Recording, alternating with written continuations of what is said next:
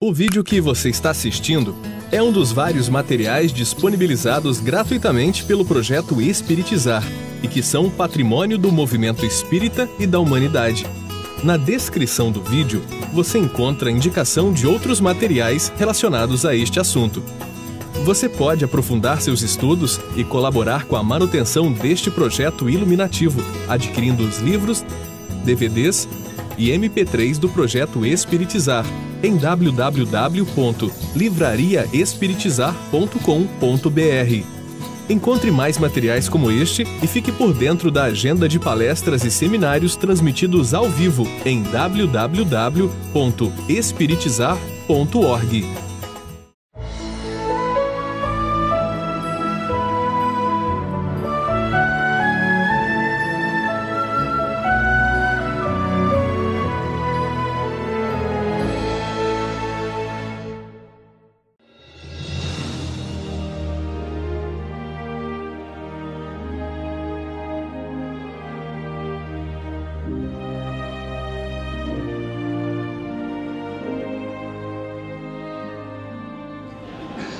Nós vamos ver agora os aspectos psicoespirituais do caso de Acelino.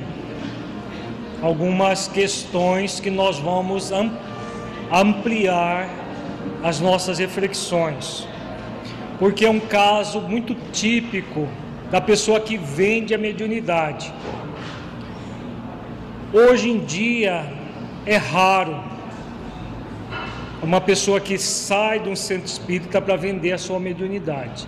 Existem aqueles cartomantes, aquelas pessoas cartomantes, é, que podem ser até ser médios que vendem tudo, mas uma pessoa que está no centro espírita e sai para vender a sua mediunidade é relativamente incomum hoje em dia, mas foi mais comum no passado.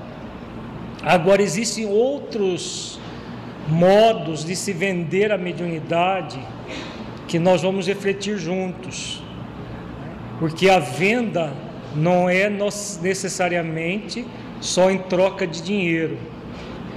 Então nós vamos refletir novamente com base nos itens, o bem que ele praticou, o bem que deixou de praticar, o mal que ele praticou e o mal que ele evitou. Então, o bem que o Acelino praticou, no que ele falou, nós não enxergamos nada que seja um bem real que ele tenha praticado. O bem que ele deixou de praticar. Qual foi o bem que ele deixou de praticar? o próprio exercício da mediunidade com Jesus que ele não praticou, só no início do processo que ele praticou, logo em seguida ele já adentrou para a venda, criando aquele processo de auto-engano em que ele pôs uma bonificação para os pobres. Os pobres, pagavam, mas pagavam um pouco menos. Né? Então isso foi o que ele, ele acreditou que era um bem que ele estava praticando. Na verdade, produzindo, é, o, deixando de produzir o bem real, que é a prática da mediunidade com Jesus. O mal que ele praticou. Qual foi o grande mal que o Acelino praticou. Cobrar pela mediunidade, não, esse não foi o grande mal. Zombar do Evangelho de Jesus também não foi esse o grande mal. O maior mal dele foi outra coisa. O maior mal é produzir aleijados espirituais, porque as pessoas que o buscavam não estavam interessadas no processo de transformação interior. E ele foi o grande fomentador disso. Então, aquele movimento de ele ser um instrumento para a queda de muitas pessoas.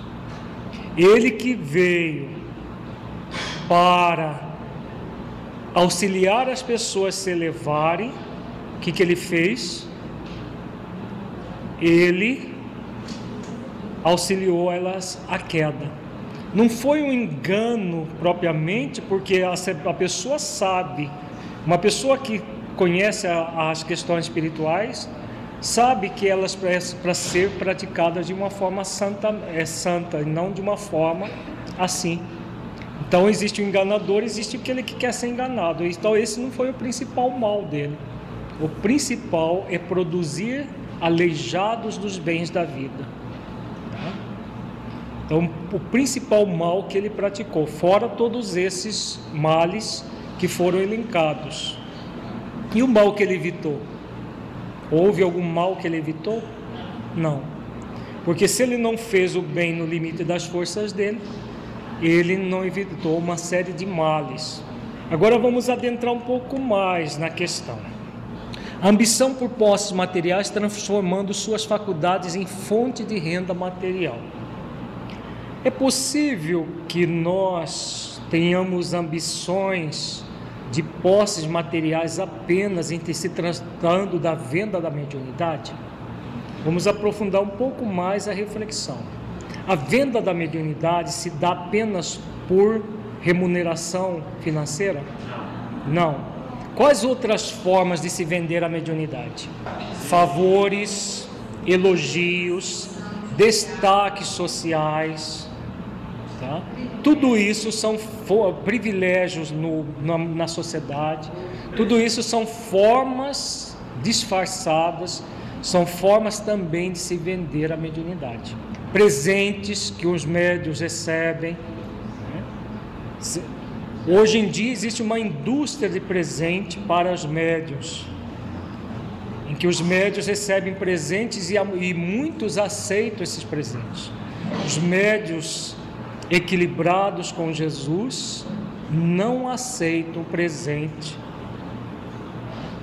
de pessoas que não estão presenteando a pessoa física, a pessoa, estão presenteando o médium. Porque se o médium não fosse notório, ele não ganharia aquele presente. Alguém, por exemplo, costuma, ah, eu, gostei da sua cara, vou te dar um presente. Se faz isso comumente, por que, que os médios ganham presente? Porque as pessoas simpatizam com a cara dele, então vai lá e dá presente? Ou dá porque ele é médio? Dá porque ele é médio. Porque se ele não fosse médio, não ganharia. Então, Chico Xavier, por exemplo, todos os presentes, ele ganhou até fazenda. Ele não ficou com nada.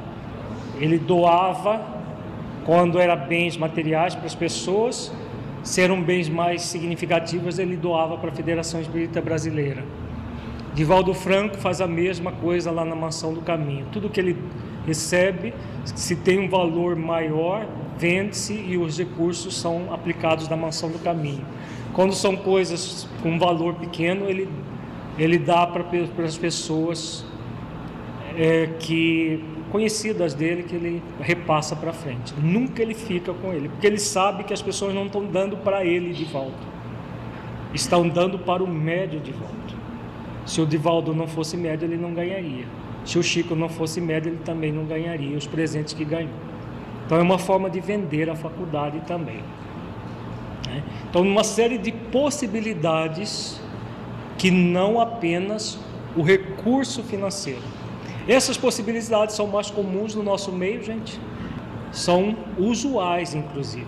Muitos gostam de ser vangloriados, de serem bajulados, de serem elogiados exatamente por serem médios e alimentam isso. No caso do Acelino, ele mesmo diz né, que por um tempo curto, logo em seguida haveria os valores materiais para uma vida digna.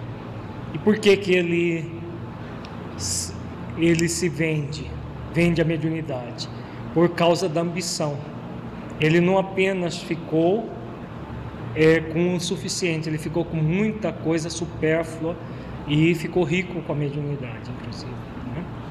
E muitos querem, essa ambição de posse é muito grande. Mas é raro no movimento espírita hoje.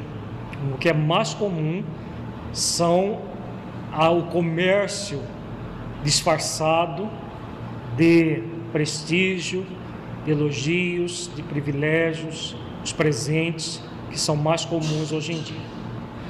Nós estamos falando de, de peixinho pequeno, né? Porque hoje tem muita gente muito médio vivendo dois livros que escreve. E a pessoa declara naturalmente, como se fosse a coisa mais normal do mundo, né? Uma muito conhecida no Brasil, inclusive, que fala que o trabalho é dela, se não for ela, os espíritos não escrevem. E tem os espíritos pseudo-sábios escrevendo pela pessoa e por essas pessoas que vendem, e os recursos todos são usados para eles enriquecerem, e estão ficando muito ricos. Não é raro, como o do Acelino, montar um consultório e começar a falar, fazer a boenadicha, né, que é que no, no século passado era muito comum. Né, espíritas com a mediunidade que punha consultório. Hoje vender livro é muito mais lucrativo, né? Então vender milhares de livros apócrifos é muito mais lucrativo. Então a venda da mediunidade hoje em dia é mais comum por esse canal. O canal da própria psicografia, em que espíritos pseudo-sábios vêm, escrevem, e os, os médiums vendem aos montões, né, aos borbotões esses livros, porque fala o que as pessoas deslumbradas querem, querem é, ler, e aí vende aos milhares alguns chegando a milhões. Auto-engano por comparar a atividade mediúnica com a dos sacerdotes remunerados, sabendo que no fundo o trabalho essencial era dos desencarnados, mas também havia colaboração minha pessoal como intermediário, pelo que devia ser justa a retribuição. Então, novamente, aqui nós nos deparamos com o movimento do auto-engano. A pessoa lá no fundo sabe a verdade, mas ela distorce a verdade para se enganar, criando uma mentira, uma falácia, um sofisma e acreditando naquilo, para anestesiar a própria consciência. Em vez de estimular a fé, aqui foi principal, a situação mais grave do acelino. Em vez de estimular a fé e a transformação interior nos demais, tarefa imprescindível para todos os médios, fez o contrário, estimulando os viciados da crença religiosa e delinquentes ocultos, mutilados da fé e aleijados do pensamento. Ao fazer isso, ligou-se profundamente a eles, tornando-os dependentes de suas falsas orientações. Então, a, a situação mais grave produzida por ele foi exatamente isso criando viciados da crença religiosa, delinquentes ocultos, mutilados da fé e aleijados do pensamento. Agora vamos trazer para o nosso dia a dia de hoje, as situações vivenciadas de hoje. Quando nós, por exemplo, montamos no centro espírita que nós participamos um trabalho de cura usando médiums de efeitos físicos ou não, esse trabalho vai ter muita gente interessada? Muita gente interessada, né? As pessoas que vão ser atraídas por esse trabalho, em sua maioria, desejam a crença religiosa, equilibrada, desejam transformação interior, desejam fazer trabalhos de reais, de assimilar as verdades espirituais? Não. Elas querem alguém que resolva os problemas delas de fora para dentro. Existem centros espíritos que fazem isso? Infelizmente, muitos, muitos hoje em dia. Centenas de centros espíritas têm feito isso em nossos dias. A própria dire... e a direção, a própria direção é que fomenta isso. Por que que se fomenta esse tipo de trabalho que não se coaduna com as bases doutrinárias da de Allan Kardec, nem se coaduna com uma prática cristã que Jesus estimulava. Porque todas as vezes que Jesus auxiliava alguém a se curar, que ele falava, a tua fé te salvou. Então Jesus estimulava a transformação interior das criaturas. Ele é o nosso modelo e guia. Quando nós criamos um trabalho como esse, os nossos centros vão lotar? Vão. Se em vez de trabalho desse seminário de mediunidade e obsessão, nós tivéssemos anunciado aqui que teria é, dez médios fortes, que acabaria com a obsessão das pessoas numa de uma forma assim muito rápida, nós teríamos que fazer no estádio, num ginásio de esportes, no mínimo esse evento. Não caberia aqui na federação isso. A quantidade de pessoas interessadas nisso.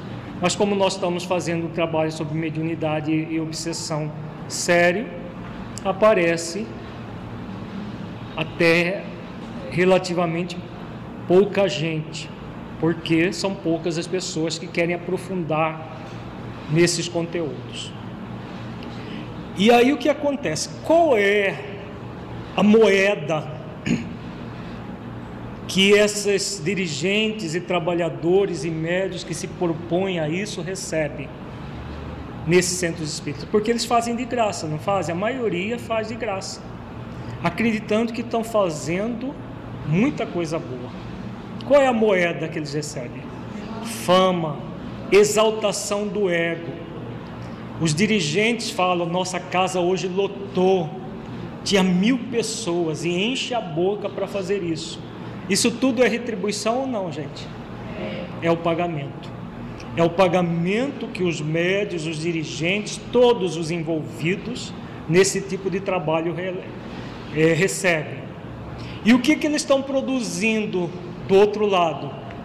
as pessoas que buscam esse tipo de tarefa. É claro que elas buscam por livre e espontânea vontade, mas o que eles estão fomentando?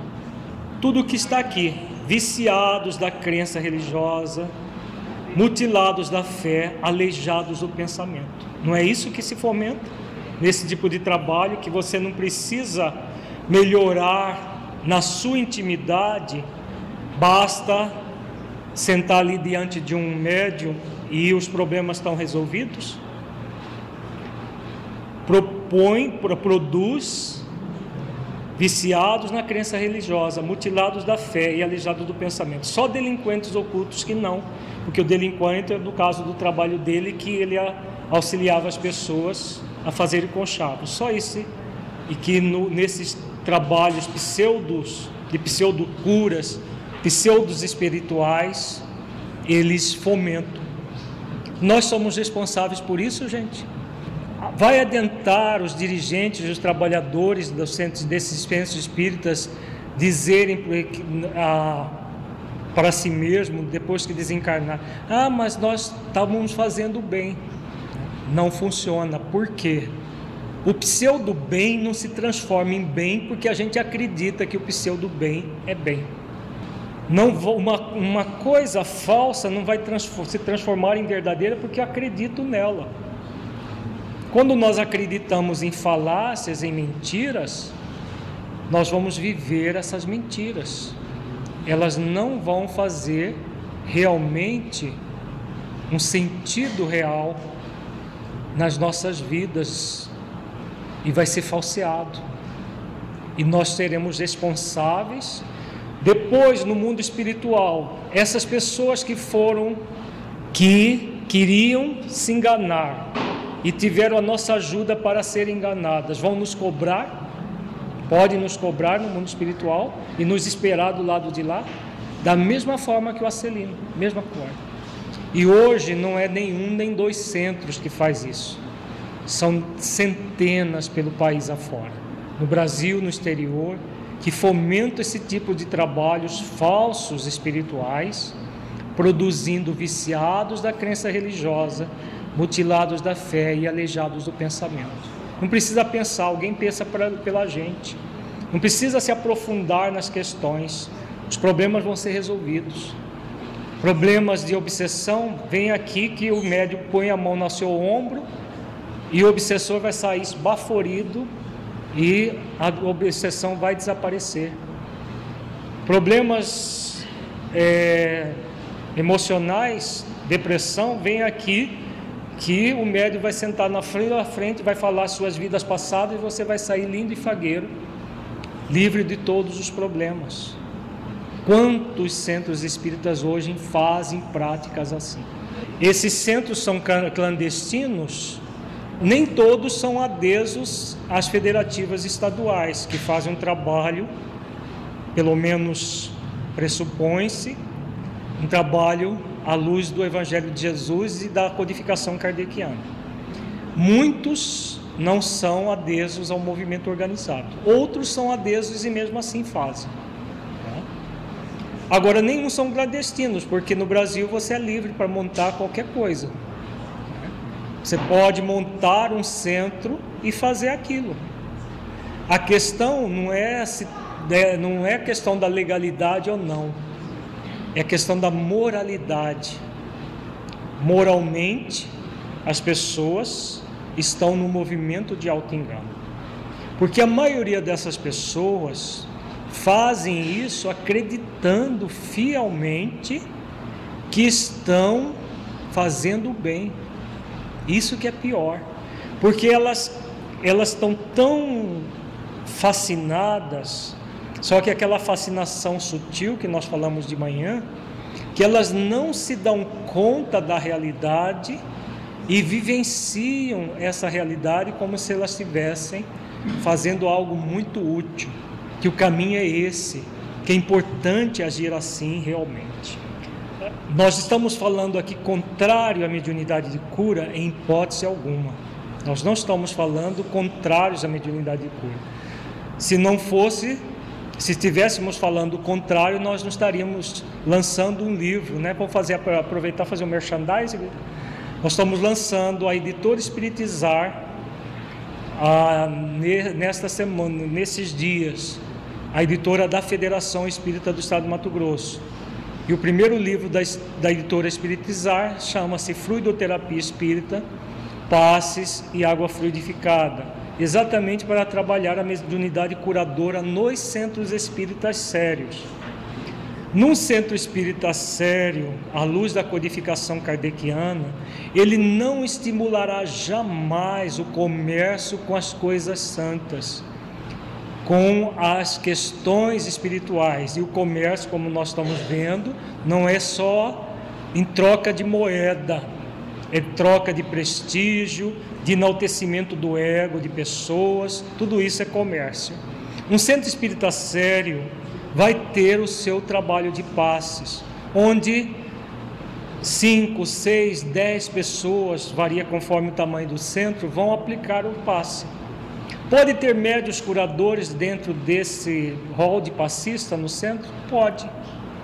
Se alguém com a, a fé salvadora busca um centro desse e toma o seu passe e se cura de uma doença qualquer, alguém fica sabendo? E alguém precisa ficar sabendo? Foi aquele médio poderoso que me curou. Isso é exercício do ego, esse é movimento do ego. Eu fui no centro, tomei um passe, não sei nem quem é, e fiquei bom. Porque eu estava no movimento de autocura, pode, pode acontecer, isso acontece usualmente, não precisa nem estar lá no passe.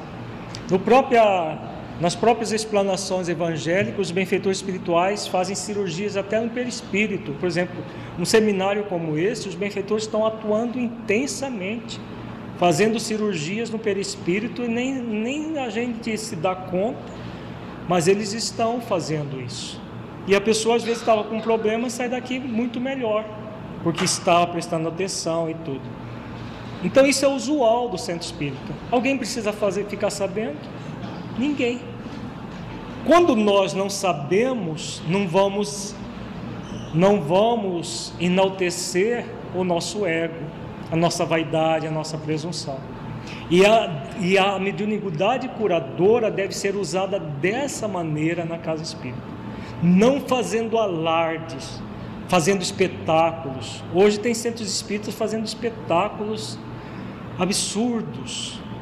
Aqueles que fomentam esse tipo de trabalho é para que as pessoas permaneçam ignorantes, é exatamente isso que os espíritos das sombras querem. Eles fomentam isso e hoje em dia está, faz parte daquela estratégia de superficialidade que nós vimos inicialmente.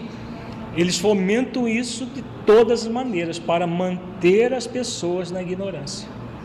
Elas, elas estão ali no centro que tem no rótulo na frente, na fachada, Centro Espírita. Tá? Acreditam que estão fazendo bem os dirigentes, os frequentadores acreditam que estão no Centro Espírita mas de espiritismo não tem nada ali dentro. Não é isso que a sombra quer?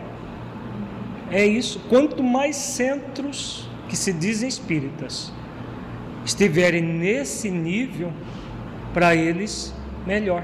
Porque não precisa fazer muito esforço para obsidiar as pessoas, elas já ficam numa obsessão silenciosa e acreditando que estão ganhando o reino dos céus. Os dirigentes acreditam que estão fazendo uma caridade enorme. Então, é esse o, é o principal ação que hoje em dia se tem nessa área da venda da mediunidade. Esse, essas pessoas, cremos que são médios, não, não, não discordamos disso. Mas o que elas estão fazendo com a mediunidade é muito grave. Outro problema do acelino é o sentimento de culpa. Nós vimos que os benfeitores espirituais, como telésforo, eles estimulam a ação responsável. Mas a ação responsável dá trabalho. O sentimento de culpa, a pessoa fica no movimento de ruminar remorso e culpa. O trabalho de transformação fica para depois. Então é muito, é muito comum a pessoa ficar numa situação dessa, em que ela percebe a falência espiritual, fomentando o remorso e a culpa, em vez de assumir a responsabilidade. Errei, aprender com o erro e buscar repará-lo. Esse é o convite, esse é o convite dos benfeitores. Mas infelizmente, porque a cultura da culpa é muito forte, a pessoa acaba ficando ali se machucando com o processo da culpa, se julgando, se condenando e se punindo. Vejamos agora os casos de Mariana e sua amiga, que diz respeito a uma situação não incomum, que são as dificuldades conjugais. Fiz quanto pude, exclamava uma velhinha simpática para duas companheiras que as escutavam atentamente. No entanto, os laços de família são muito fortes Algo se fazia ouvir sempre com voz muito alta em meu espírito, compelindo-me ao desempenho da tarefa. Mas e o marido? Amâncio nunca se conformou. Se os enfermos me procuravam no receituário comum, agravava-se-lhe a neurastenia. Se os companheiros de doutrina me convidavam aos estudos evangélicos, revoltava-se ciumento. Que pensam vocês? Chegava a mobilizar minhas filhas contra mim. Como seria possível, em tais circunstâncias, atender às, obrigações mediúnicas? Todavia, ponderou uma das senhoras que parecia mais segura de si. Sempre temos recursos e pretextos para fugir às culpas. Encaremos nossos problemas com realismo Há de convir que, com socorro da boa vontade, sempre lhe ficariam alguns minutos da semana e algumas pequenas oportunidades para fazer o bem. Talvez pudesse conquistar o entendimento do esposo e a colaboração afetuosa das filhas se trabalhasse em silêncio, mostrando sincera disposição para o sacrifício. Nossos atos, Mariana, são muito mais contagiosos que as nossas palavras. Sim, respondeu a interlocutora, emitindo voz diferente. Concordo com a observação. Em verdade, nunca pude sofrer a incompreensão dos meus sem reclamar. Para trabalharmos com eficiência, tornou a companheira sensata. É preciso saber calar antes de tudo. teríamos atendido perfeitamente aos nossos deveres se tivéssemos usado todas as receitas de obediência e otimismo que fornecemos aos outros. Aconselhar é sempre útil, mas aconselhar excessivamente pode traduzir esquecimentos de nossas obrigações. Assim digo porque meu caso, a bem dizer, é muito semelhante ao seu. Fomos ao círculo carnal para construir com Jesus, mas caímos na tolice de acreditar que andávamos pela terra para discutir nossos caprichos.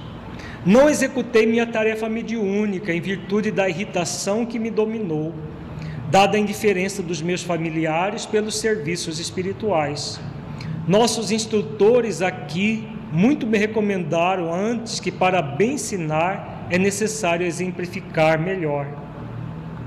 Entretanto, por minha desventura, tudo esqueci no trabalho temporário da terra.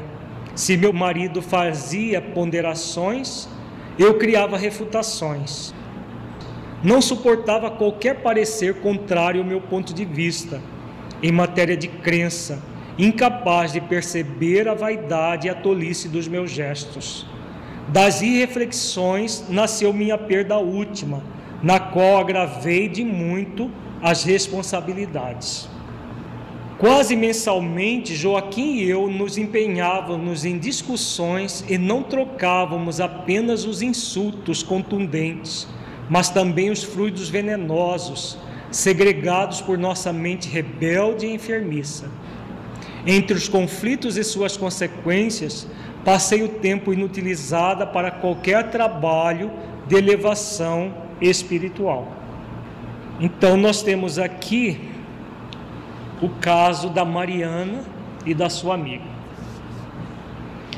Um caso relativamente comum do médium casado que tem um cônjuge, muitas vezes não espírita, ou espírita e não médium, ou espírita que é mais simpatizante do que espírita, e que tem um grande desafio para cumprir.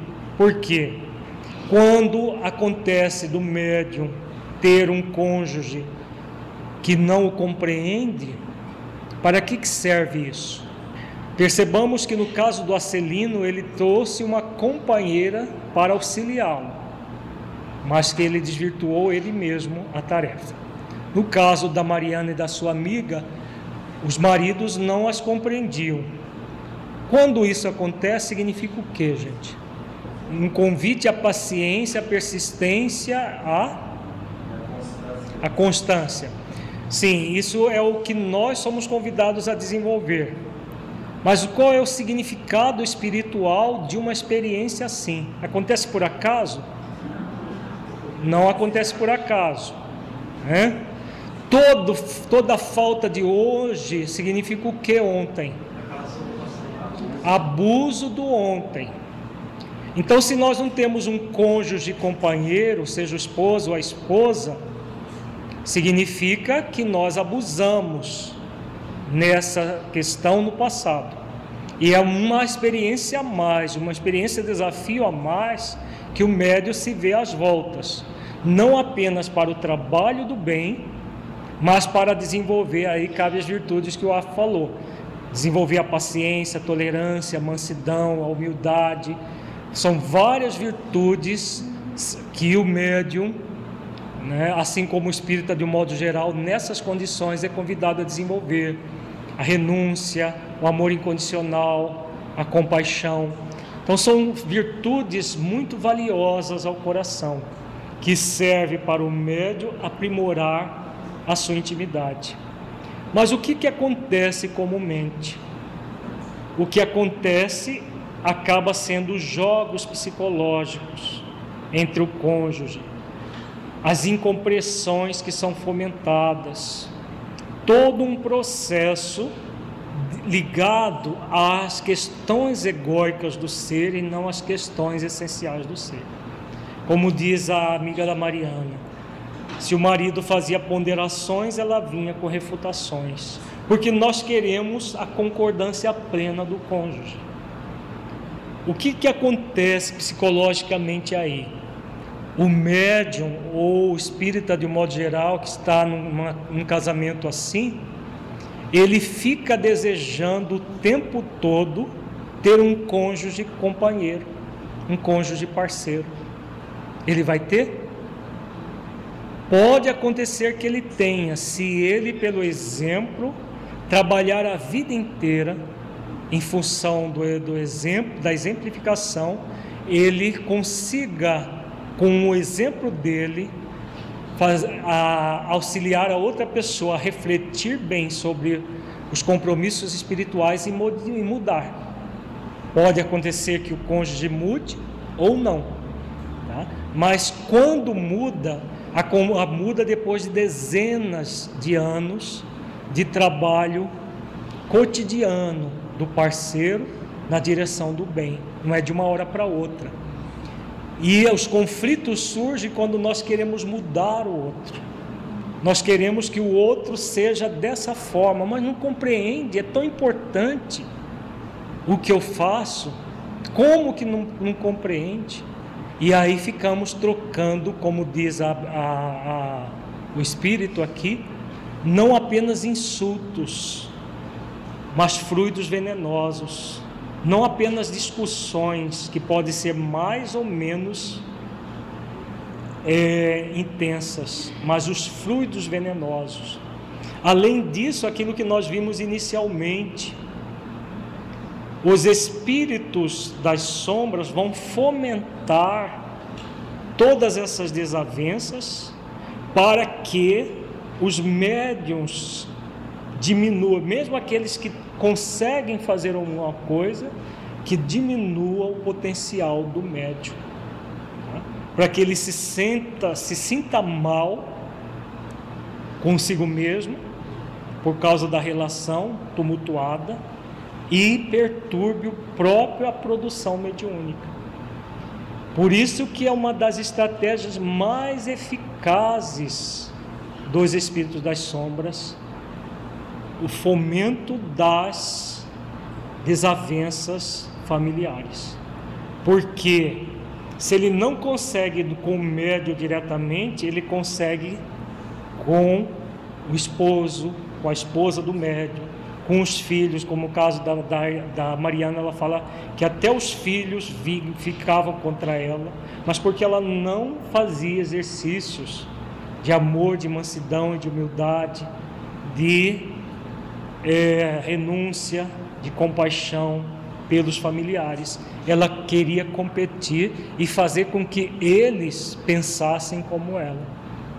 Todas as vezes que nós temos esse movimento de querer fazer com que o o outro pense como nós, nós vamos entrar nessa competição que pode ser mais ou menos evidente, mas vai ser sempre um processo de competição. E vamos produzir esses fluidos tóxicos que os espíritos vão se utilizar e vão aprofundar em nós. Então, essa questão da, da, dos conflitos familiares, nós devemos prestar muita atenção deles os médios ostensivos devem prestar muita atenção para não fazerem o jogo da sombra, o jogo dos espíritos das trevas que não querem que haja uma produção mediúnica efetiva. E eles vão usar de todos os recursos. Então, nós vamos ainda refletir sobre o caso de Mariana e sua amiga com base nos itens, o bem que elas praticaram, o bem que deixaram de praticar o mal que elas praticaram, o mal que elas evitaram. O bem que elas praticaram. Na fala delas, existe algum, alguma situação verdadeiramente de benevolência? O que elas falaram, não, né? O bem que deixaram de praticar. Praticamente anularam a faculdade mediúnica, porque, como não havia compreensão dos familiares, elas também não fizeram esforços para gradualmente é, envolver os familiares. Simplesmente não realizaram as ações que eram para realizar. Então, o bem que deixaram de praticar foi muito grande, porque toda tarefa mediúnica anulada é um bem enorme que deixa de ser praticado. E se elas usaram os maridos para justificar a preguiça, é exatamente isso. É o que elas falam, usam o outro para justificar o movimento de não fazer esforços continuados, pacientes e perseverantes. Não é que eu não queira, é que o marido não deixa, é que a esposa não deixa, é que os filhos não compreendem. Aí não é fácil, não é cômodo transferir para o outro. Quando nós transferimos as nossas responsabilidades culpando outras pessoas, nós estamos deixando de realizar o bem no limite das nossas forças. E aí o que vai acontecer? Elas não praticaram mal apenas passivamente, elas praticaram trocando fluidos deletérios e fluido de médio sai de, da, de, da frente, né? Fluido deletério de médio cozinha até o cérebro da outra pessoa. Porque se o fluido deletério do, da pessoa que não tem a mediunidade ostensiva já é a, o, o pensamento é, fuzilante do outro. André Luiz fala até de chispas que saem dos olhos das pessoas, chispas mesmo. Quando não é médio ostensivo, isso já acontece. Agora imaginemos pegar um médio ostensivo na nossa frente, fuzilando com o olho a gente. Né? Então, o mal que é produzido dessa forma é muito grave.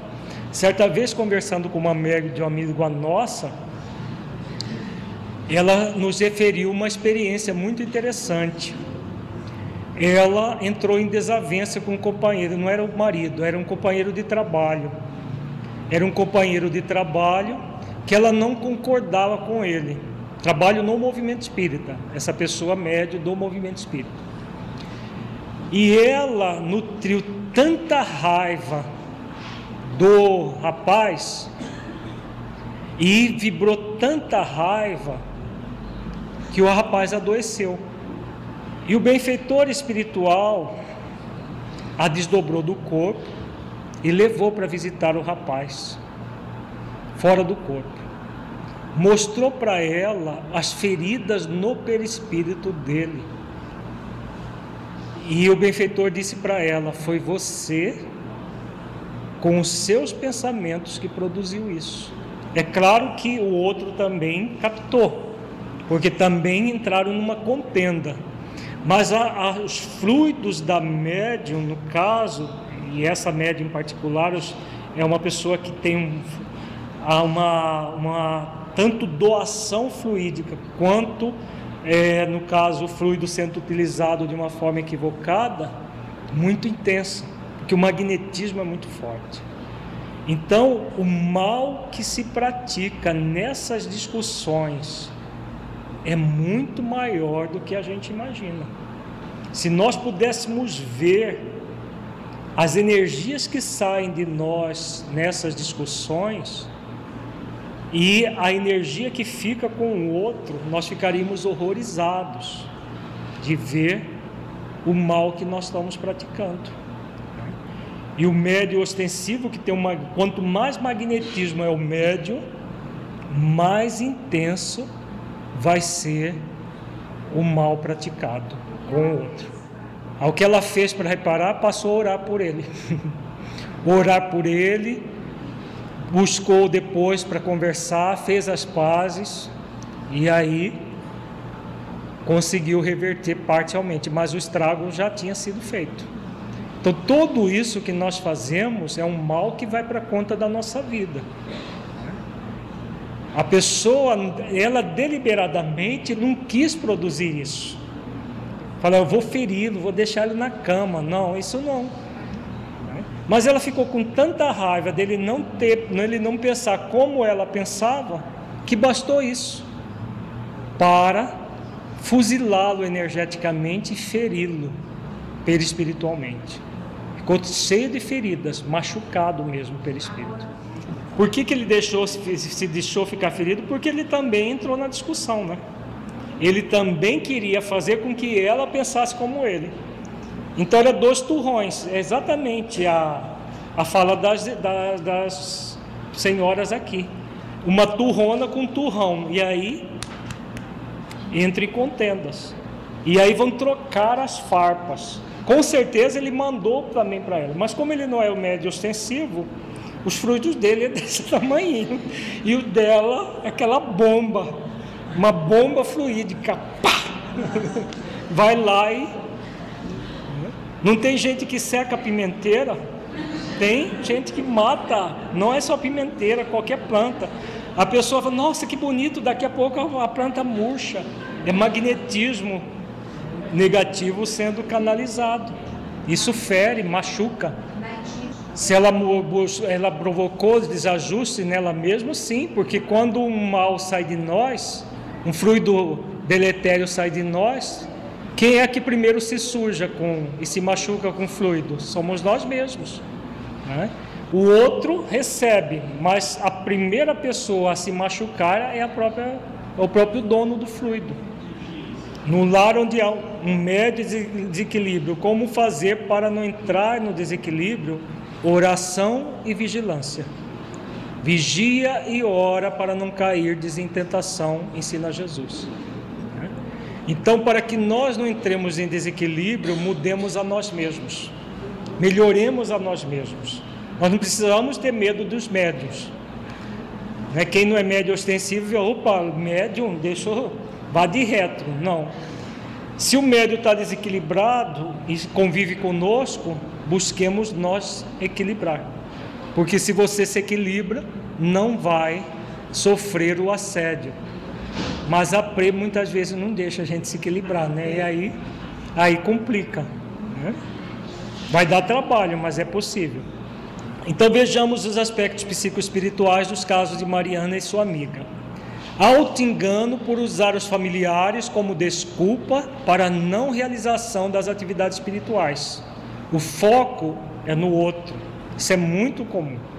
O problema não sou eu, eu quero muito. Mas essa crápula desse marido não deixa.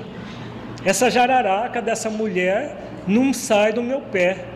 E aí a pessoa fica lá, tranquilinha. É tranquilidade de fato? Isso é desculpismo. Podemos nos desculpar, assim como podemos também nos culpar? Podemos, mas não nos convém. É possível nós fazermos, mas não nos convém. O que convém é assumir a responsabilidade, o foco na ação responsável diante da vida. Reclamações devido à discordância dos familiares em termos de crença religiosa. Não é mais fácil reclamar do que agir? Esse é outro hábito muito comum que nós temos: reclamar. Ah, porque nesse centro ninguém ajuda. Porque nessa família parece que é uma pensão, todo mundo vem só quer ser servido e ninguém ajuda. Por que isso? Porque aquilo? Não é mais cômodo reclamar do que agir né, para transformar a nós mesmos e, e fazer com que as coisas se transformem? A ausência de exemplificação de renúncia e abnegação, trocando fluidos venenosos nas discussões devido à rebeldia. Outro grande problema. Em vez de desenvolver renúncia, abnegação, amor incondicional, compaixão, nós ficamos fomentando a rebeldia. Mas não pode. E fica aquela pessoa que não, nem ela aguenta ela mesma. E aí troca fluidos venenosos, não tem como ser diferente. Né? Então, todo movimento de mudança requer esforço da nossa parte para pacificar o nosso interior. Pacificando o nosso interior, nós vamos realmente aí pacificar as nossas relações se existe uma obsessão nesse caso de encarnado por encarnado, sim, isso é uma obsessão. Os, os espíritos às vezes nem precisam fazer nada, eles ficam assistindo, olha lá. Eles não precisam fazer nada, só às vezes só dão uma espetadinha, o resto é por conta dos, dos obsessores encarnados. Obsessão de encarnado para encarnado. Vejamos agora o caso de Ernestina, um caso de medo também muito comum se tratando de mediunidade. o medo anula muitas possibilidades mediúnicas. Afinal, Ernestina indagava uma delas, a mais jovem, qual foi a causa do seu desastre? Apenas o medo, minha amiga, explicou-se interpelada. Tive medo de tudo e de todos, foi o meu grande mal. Mas como tudo isto impressiona, você foi muitíssimo preparada. Recordo-me ainda das nossas lições em conjunto. As instrutoras do esclarecimento confiavam extraordinariamente no seu concurso. Seu aproveitamento era um padrão para nós outras. Sim, minha querida Benita, suas reminiscências fazem-me sentir com mais clareza a extensão da minha bancarrota pessoal. Entretanto, não devo fugir à realidade. Fui culpada de tudo. A gente vê a culpa sendo recorrente, né? Sempre a culpa sendo enaltecida. Preparei-me o bastante para resgatar antigos débitos e efetuar edificações novas. Contudo, não vigiei como se impunha. O chamamento ao serviço ressoou no tempo próprio, orientando-me o raciocínio a melhores esclarecimentos. Nossos instrutores me proporcionavam os mais santos incentivos mas desconfiei dos homens, dos desencarnados e até de mim mesma. Nos estudiosos do plano físico, enxergava pessoas de má fé. Nos irmãos invisíveis, presumi encontrar apenas galhofeiros fantasiados de orientadores. Em mim mesma receava as tendências nocivas. Muitos amigos tinham-me em conta de virtuosa pelo rigorismo das minhas exigências. Todavia, no fundo, eu não passava de enferma voluntária, carregada de aflições inúteis. Foi uma grande infantilidade da sua parte, retrucou a outra. Você olvidou que na esfera carnal o maior interesse da alma é a realização de algo útil para o bem de todos, com vistas ao infinito e a eternidade. Nesse mistério é indispensável contar com o assédio de todos os elementos contrários, ironias da ignorância, ataques da insensatez. Sugestões inferiores de nossa própria animalidade surgirão, com certeza, no caminho de todo trabalhador fiel. São circunstâncias lógicas e fatais do serviço porque não vamos ao mundo físico para descanso injustificável, mas para lutar pela nossa melhoria, a despeito de todo impedimento fortuito. Compreendo agora, disse a outra. Todavia, o receio das mistificações prejudicou minha bela oportunidade. É, minha amiga, tornou a interlocutora. É tarde para lamentar. Tanto tememos as mistificações que acabamos por mistificar os serviços do Cristo. No caso da Ernestina, é muito interessante, porque traz a questão do medo, que é muito recorrente nos processos mediúnicos. Há algumas pessoas que o medo é tamanho que ela não realiza a tarefa mediúnica. Ela sabe que tem a mediunidade, que tem a tarefa mediúnica e foge de todas as maneiras. Tá? Algumas com conhecimento espírita, inclusive, não querem saber da atividade mediúnica. Outros ficam num processo parcial, mas tem tanto medo das mistificações que a pessoa tem médios, por exemplo, que só atende espírito obsessor. Ou espírito no máximo um sofredor, assim que não sabe nem que desencarnou. Mas se um benfeitor ousar se comunicar por, por esse médium, ele rechaça de todas as maneiras. Por quê? Exatamente o temor da mistificação. A pessoa entra num estado de profunda insegurança mediúnica e não de segurança mediúnica. No seminário que nós ministramos em novembro do ano passado, energia, Segurança Mediúnica e Energia dos Chakras, nós falamos exatamente da forma de se libertar dessa insegurança mediúnica. Existe todo um caminho para isso, sugerimos o seminário que depois, talvez no ano que vem já sair em livro esse seminário é, é, Segurança Mediúnica e Energia dos Chakras. Então a pessoa anula a própria faculdade, as próprias possibilidades. Por quê? Ela enxerga em tudo e todos verdadeiros fantasmas. Como diz a Ernestina, nos estudiosos ela enxergava pessoas de má fé. Nos benfeitores ela enxergava espíritos galhofeiros, mistificadores que estavam querendo enganá-la. Então o tempo todo focada no medo de realizar uma ação e passar por um engano. Por que, que uma pessoa teria esse tipo de medo, gente?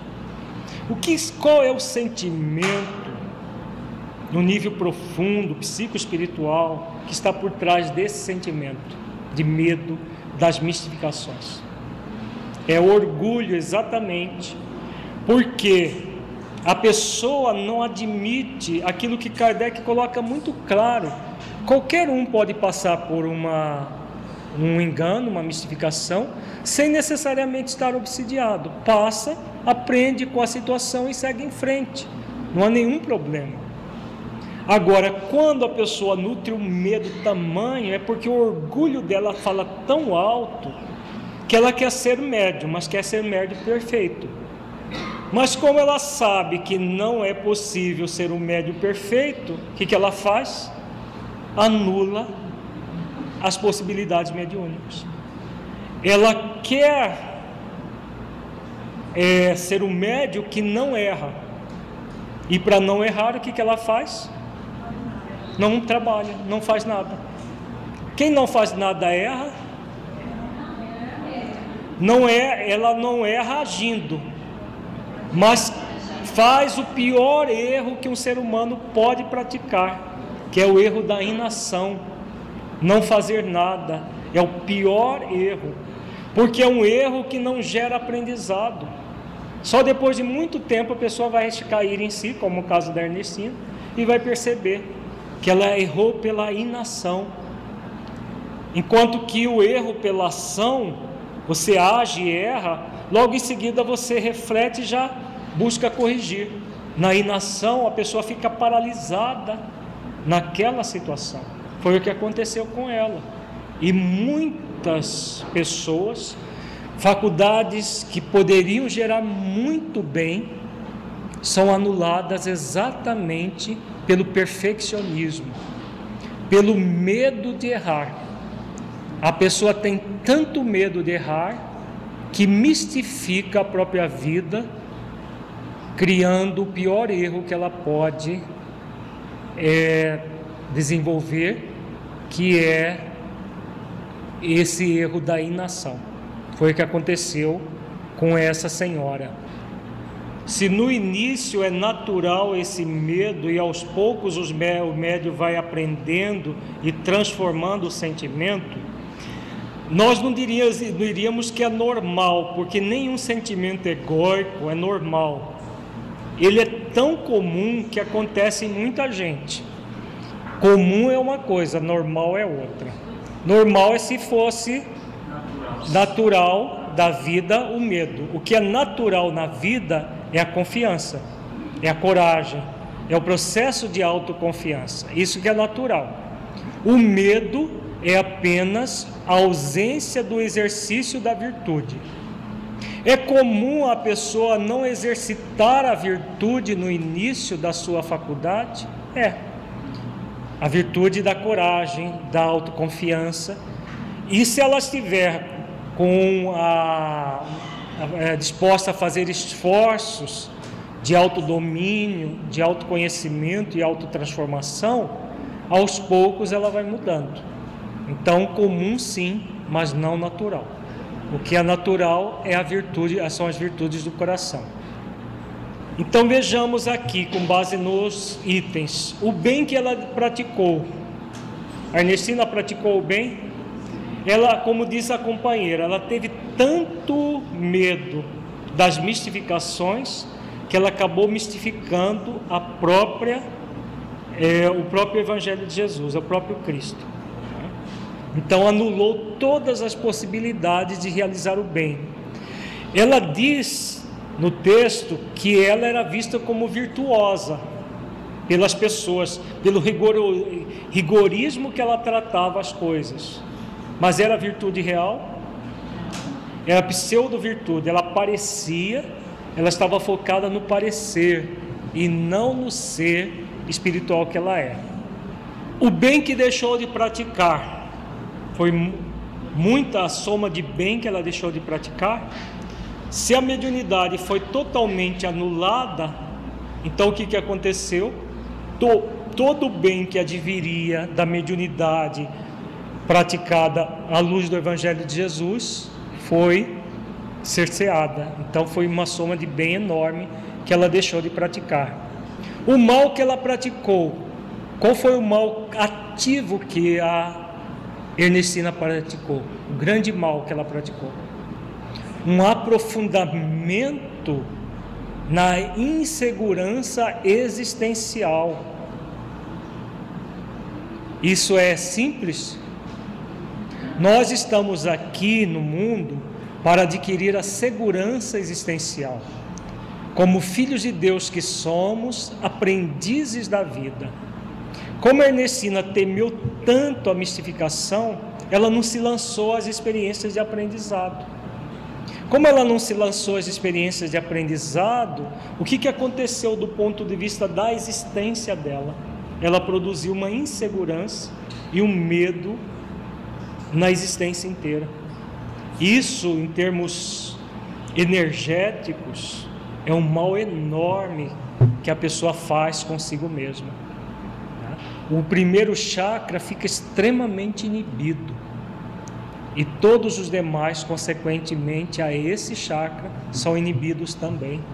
Então é um grande mal ela não praticou mal ativamente para outras pessoas.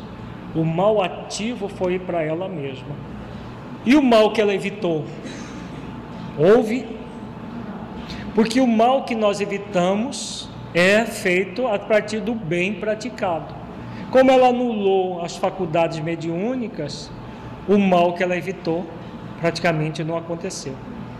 Ela praticou, na verdade, um mal passivo, porque não não realizou as ações que cabia, então a mediunidade foi anulada, e um mal ativo para si mesma, desenvolvendo a insegurança existencial. Então, o principal problema da, da Ernestina foi esse aqui: medo de tudo e de todos, pensando apenas nas mistificações, desconfiando dos homens, dos desencarnados e até de si mesmo. Então, produzindo com isso a insegurança na existência inteira, essa insegurança existencial. A ausência de vigilância, levando a tudo isso, tornou-se enferma voluntária carregada de aflições inúteis.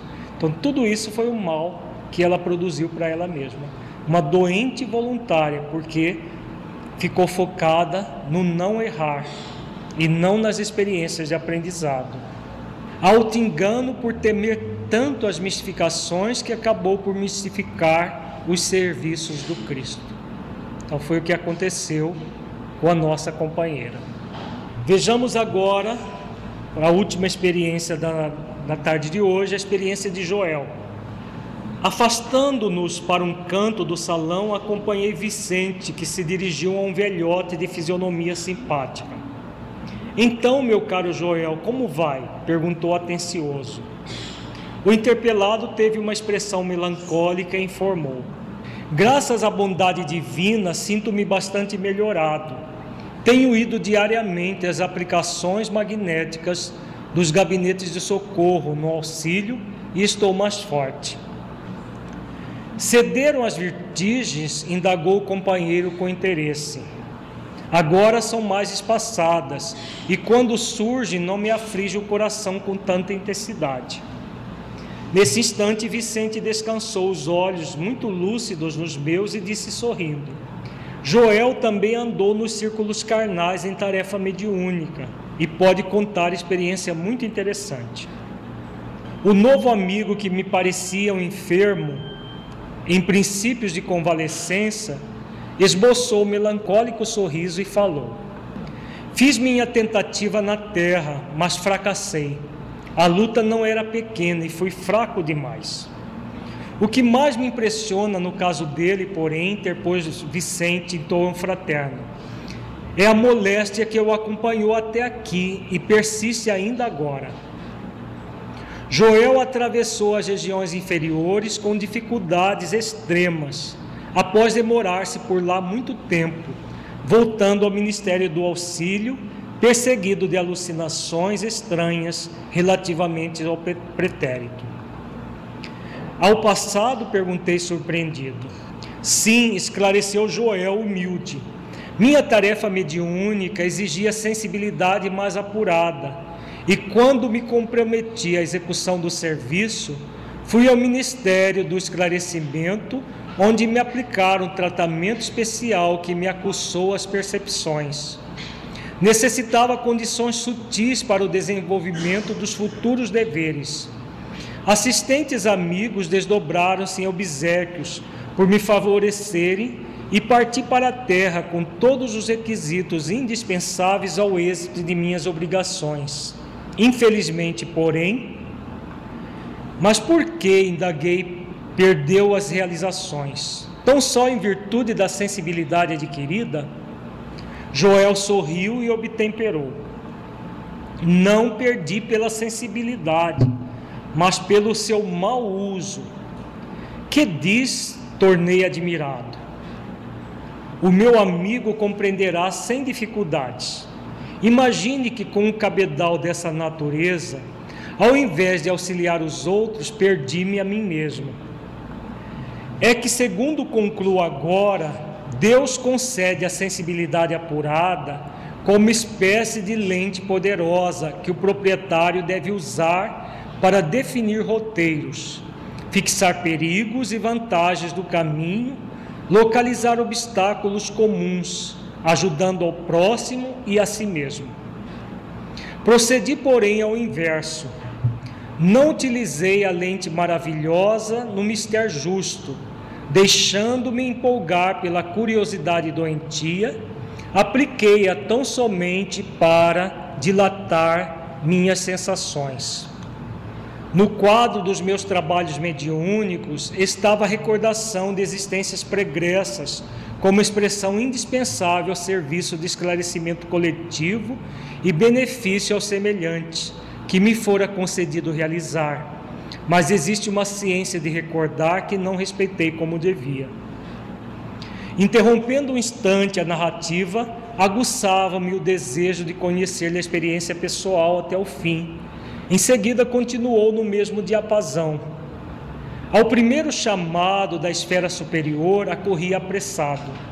Senti intuitivamente a vívida lembrança de minhas promessas em nosso lar. Tinha o coração repleto de propósitos sagrados.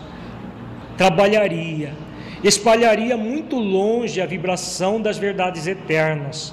Contudo, aos primeiros contatos com o serviço, a excitação psíquica fez rodar o mecanismo de minhas recordações adormecidas, como disco sobre a agulha da vitrola, e lembrei toda a minha penúltima existência quando envergara a batina sob o nome de Monsenhor Alexandre Pizarro, nos últimos períodos da Inquisição Espanhola.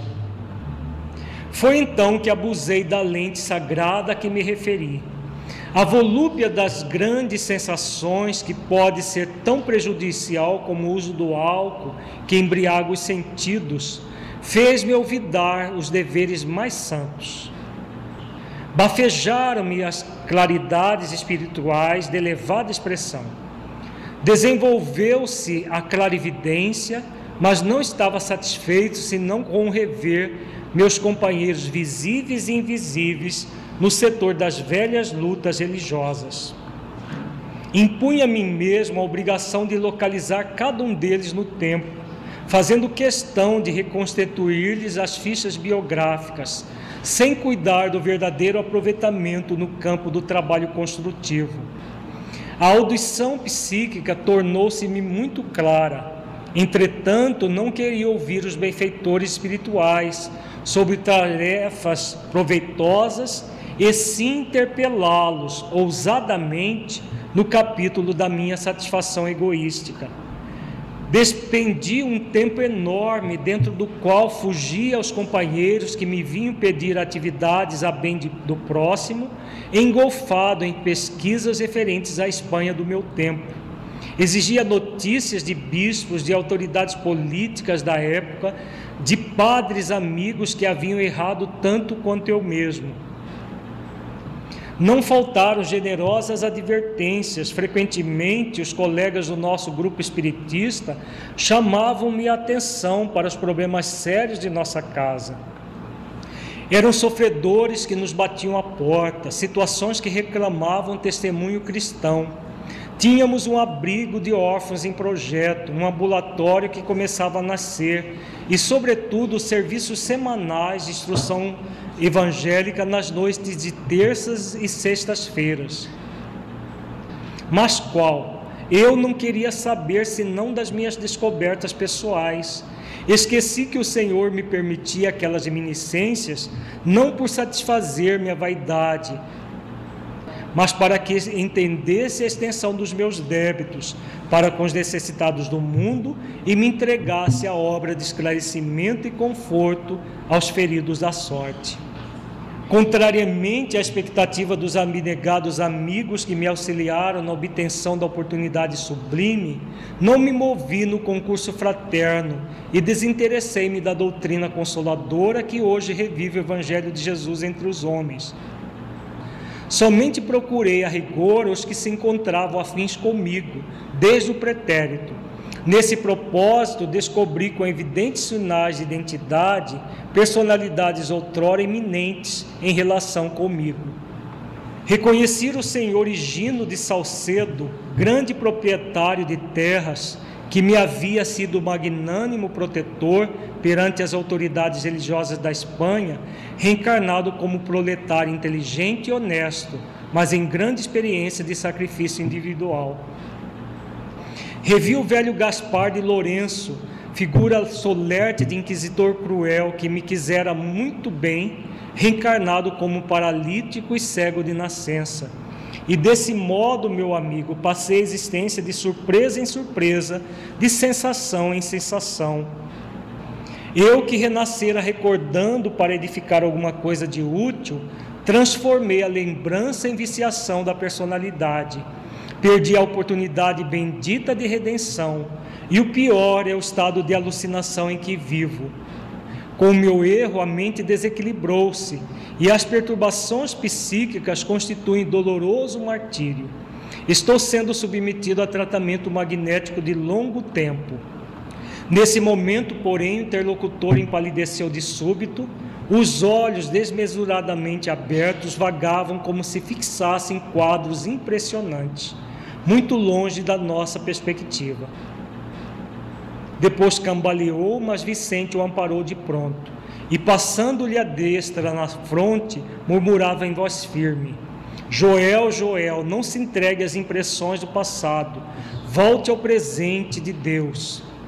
Profundamente admirado, notei que o convalescente regressava à expressão normal, esfregando os olhos. Então, o caso do Joel, muito interessante, né? Ele recebe, a, a, a, foi preparado para se recordar do passado. Só que o que, que ele fez? Ele viveu no presente para o passado. Ele ficou praticamente o tempo todo focado no passado.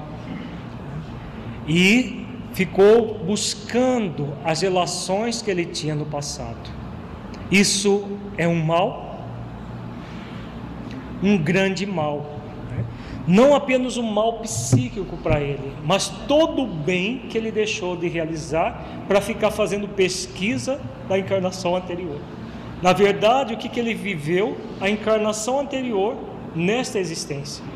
A anterior já tinha sido criminosa, e nessa, o, na, na última encarnação dele, ele apenas se torna aquela pessoa pesquisadora dos fatos passados, esquecendo das bênçãos que ele veio para realizar no presente. Então, nós poderíamos dizer que, com base nos itens, no bem que ele praticou, ele praticou algum bem? Ficou totalmente nulo, porque esse movimento só de recordar o passado foi um grande mal que ele praticou e não um bem.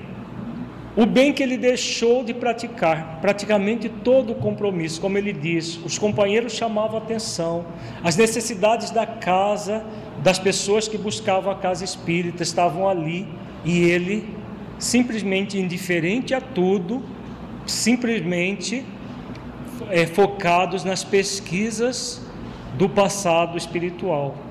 Então ele não praticou o bem ativamente, deixou de praticar todo o bem que veio fazer e o mal que ele praticou. Ele praticou um mal ativo para ele mesmo, a ponto de estar doente ainda no mundo espiritual, psiquicamente doente, porque ele fixou a mente doentia no passado. Ele trouxe a capacidade de perceber o passado para que ele pudesse auxiliar mediunicamente as pessoas, né, para que ele, pela, pela característica da mediunidade dele, não para que ele ficasse vivendo o próprio passado, nem tampouco o passado das pessoas, mas para auxiliar ao crescimento do presente em relação ao futuro. Então esse mal ele praticou ativamente para ele mesmo, deixando de usar todos os recursos no bem, ele praticou um mal ativo a eles, a ele. Para as pessoas, o mal não foi ativo, para os outros foi um mal passivo, o fato dele não ter praticado o bem. E o mal que ele evitou? Ele evitou algum mal? Também não. Ele produziu mal ativo para ele e o bem que ele deveria fazer para praticar para evitar o mal, ele não realiza, então realizando muito mal pelo bem que deixou de ser praticado. Então o processo dele foi exatamente isso aqui: plena consciência do dever a cumprir, porque ele se lembrava do passado, dos erros cometidos no passado. Os benfeitores espirituais apareciam para ele, o avisavam e ele não se dispôs a realizar as tarefas que lhe cabiam. Fixação no fenômeno por vaidade em vez da utilização do fenômeno para realizar o bem. Então, o tempo todo fixado no fenômeno e envaidecido por ele ser capaz de lembrar do passado e os outros não. Grande coisa, né? Percebamos que quando o movimento é de vaidade, a pessoa nem se dá conta do ridículo que ela no caso do, do, do Joel, ele se fascinou por ele mesmo. É um caso muito interessante de autofascinação. Ele se fascinou por ele mesmo e vai descido de ele lembrar de todo o passado, mas ele foi preparado para isso, para uma tarefa no bem. Auto-engano por se fixar na memória do passado, vivendo no presente sem realizar a tarefa que era chamado pelos benfeitores espirituais que não se dispunham a ouvir. Os benfeitores, pela clara evidência, pela clara audiência, se apresentava a ele, apresentavam a ele e ele rechaçava, rejeitava, não se dispunha a ouvir os benfeitores, envolvendo-se nesse mal ativo para ele mesmo e no mal passivo pelo bem que ele deixou de realizar. Se nós poderíamos dizer que o principal problema deles foi a perda de tempo, a perda da encarnação inteira. E uma encarnação não é uma algo que a gente ganhe para usar mal. Então é muito grave quando nós jogamos fora uma oportunidade reencarnatória. Então, principalmente esse o Joel, ele foi preparado para conseguir lembrar do passado, para utilizar isso no bem. E chega aqui, parece que ele está apenas para se divertir, para fazer pesquisas de quem foi fulano, quem foi Beltrano, como estão. E o próprio, as próprias situações que ele descobria era para que ele refletisse sobre a vida. Ele não viu o inquisidor Mor lá, que era sanguinário, que era amigo dele, mas era um e como cego, surdo, passando pela lei de causa e efeito, numa situação muito deplorável, o outro que era é, também era desequilibrado como um trabalhador honesto, mas que estava fazendo toda a tarefa com muito sacrifício, era para servir para ele de reflexão, a próprias as lembranças dele. Mas ele não refletia, ele só ficava focado nas nas pesquisas e na vaidade de conseguir fazer isso que o que a grande maioria das pessoas não faz, perdendo totalmente a oportunidade de realizar o bem no limite das forças que todos nós somos convidados a fazer. É isso que aconteceu com ele. Se todos eles foram casos de auto-obsessão e não havia outra obsessão, na verdade é, é, são os casos de obsessão silenciosa. Porque, como esses casos são relatados por eles mesmos, o outro lado não está sendo mostrado, só o lado pessoal. Então, todo caso de obsessão, nesses casos aqui, tem auto-obsessão, mas havia também a obsessão externa. Na, na obra Tormentos da Obsessão, Filomeno mostra o outro lado. Né? Existem os fenômenos de auto-obsessão, de auto-engano, existem os processos obsessivos. Mas são obsessões silenciosas, como nós estamos vendo, que a maioria são silenciosas. A pessoa nem se apercebe da obsessão, mas ela existe. Tá? Porque os espíritos vinculados a ele que não reencarnaram o assediavam também, para que ele mantivesse aquilo. Né? Quando a pessoa está num caminho equivocado, os espíritos não precisam fazer muita coisa, não, eles só ficam assistindo e fomentando a pessoa agir daquela maneira. Como ele lesou profundamente a mente perispiritual, muito provavelmente ele vai trazer essas limitações ao corpo físico. Se na existência última ele lembrava de tudo e era lúcido, muito provavelmente na próxima ele vai ter ou uma debilidade mental, uma idiotia, alguma coisa assim. Para que o próprio corpo físico absorva essas energias deletérias que foram acumuladas na existência, porque na existência anterior, porque é, é, é causa e efeito, né? A, a, ele lesou profundamente a ponto de, apesar de estar fazendo um tratamento profundo lá em, no Ministério do Auxílio, como ele diz, ele está ainda transtornado. Casos assim pelo que os benfeitores falam, só na dimensão física, num novo corpo que vai absorver essas energias para que ele possa voltar ao normal. Então, muito provavelmente, alguma limitação no nível mental ele vai ter. Né? O que vai ser, não, né? só cogitações que não vem ao caso.